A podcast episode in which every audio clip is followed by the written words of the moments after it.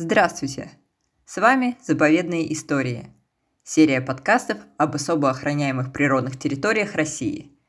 И в этом выпуске Наталья Бажок, ведущий методист отдела экологического просвещения и познавательного туризма в Дальневосточном морском заповеднике, поделится с нами интересными фактами из истории создания системы ООПТ в России.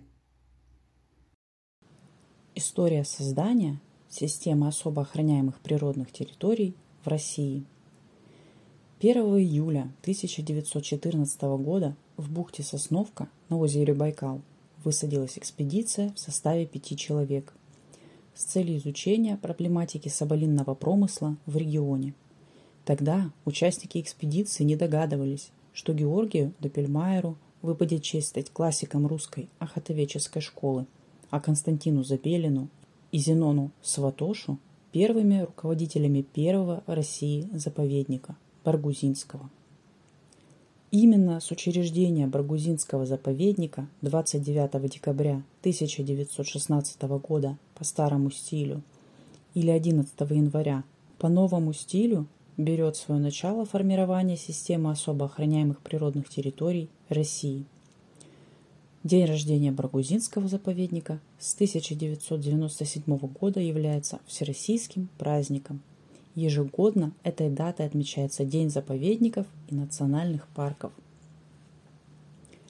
Со второй половины XIX века в Российской империи стало понятна необходимость активизации мер по охране природы в государственных масштабах. Стали заметны последствия чрезмерного охотничьего промысла интенсивных рубок леса. На рубеже XIX-XX веков в России сформировалось три подхода к созданию системы заповедников. Культурно-эстетический, научный, утилитарный. Центральной идеей культурно-эстетического подхода является утверждение права дикой природы на существование, необходимость формирования гуманного отношения людей к дикой природе и всем живым существам – независимо от их практической пользы. Яркими представителями культурно-эстетического подхода явились Андрей Семенов-Тяньшанский и Вениамин Семенов-Тяньшанский. Из-за последовавших вскоре после 1917 года известных политических событий этико-эстетический подход, к сожалению, дальнейшего развития не получил. В охране дикой природы в заповедном деле Советского Союза – стали культивироваться в основном два других подхода – утилитарный и научный, опирающиеся, соответственно, только на хозяйственную и научную ценность природы. Научный подход развивал Григорий Кожевников, Григорий Морозов, Василий Докучаев. Утилитарный подход внедряли Александр Силантьев и Дмитрий Соловьев – Развитие заповедного дела продолжилось и после революции 1917 года, и даже в годы гражданской войны, охватившей советскую Россию.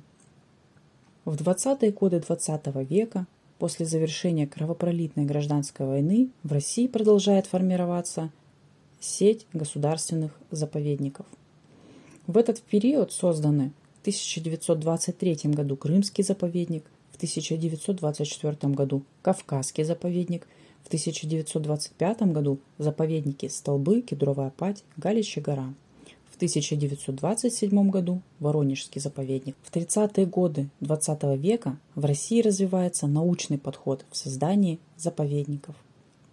Разрозненная сеть заповедников преобразуется в единую систему и активно развивается. 1930 году созданы заповедник Башкирский, Лапландский, Печора, Илычский, Центрально-лесной. 1931 год – заповедник Кивач, в 1932 году – Алтайские Кандалашские заповедники. К 1950 году число заповедников Российской Федерации достигло 47. Однако уже в следующем году власти демонстрируют ярко выраженное непонимание значимости и миссии системы заповедников и делают шаги по вовлечению части заповедных территорий в хозяйственную эксплуатацию. В августе 1951 года глава Советского Союза Иосиф Сталин подписывает документ, упраздняющий значительное число заповедников. В границах Российской Федерации были полностью закрыты 27 заповедников. Территория остальных сокращена. Общая площадь заповедников снижена в 15 раз. После смерти Иосифа Сталина стараниями ведущих ученых, энтузиастов, экологов система заповедников постепенно начинает восстанавливаться и развиваться. В 1960 году число заповедников России достигло 28. Личная включенность лидера страны в проблемы заповедного дела играет огромную роль в функционировании всей заповедной системы. Свое мнение по вопросу охраны природы Владимир Путин озвучил на Международном форуме по проблемам, связанным с сохранением тигра на Земле в Санкт-Петербурге. Цитата. «Цивилизация может устойчиво развиваться только на принципах ответственного отношения к природе, к нашему общему дому. И чтобы такое понимание наконец возобладало, всем нам необходимо работать и объединять усилия». Конец цитаты.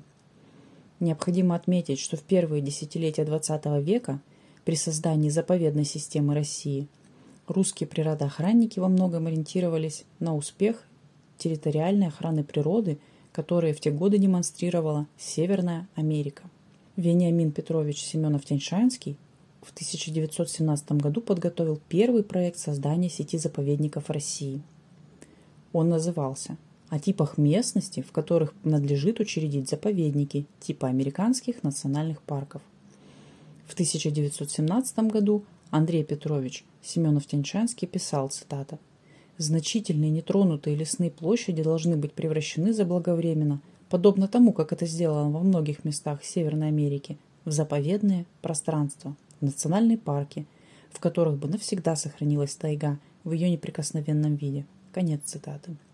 Достижением всей системы охраны природы является то, что площадь охраняемых территорий в России неуклонно растет. К началу 2020 года Площадь особо охраняемых природных территорий в России 13% от общей площади страны.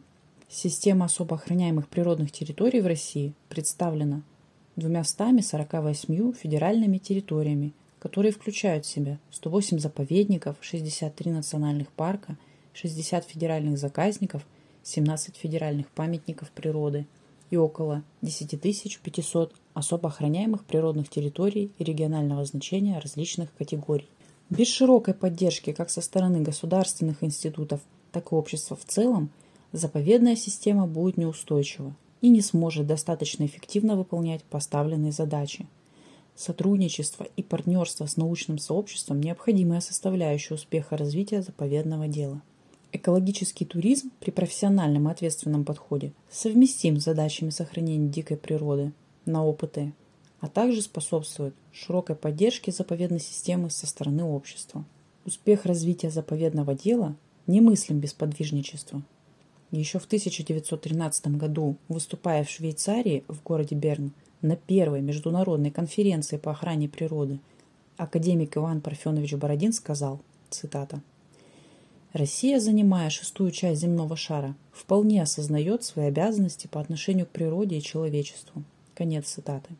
Каждый человек имеет возможность стать защитником природы, стать другом заповедника в своем регионе. Часто заповедники нуждаются в помощи волонтеров. Приобретая продукты питания только добросовестных производителей, любой человек может нанести удар по браконьерству.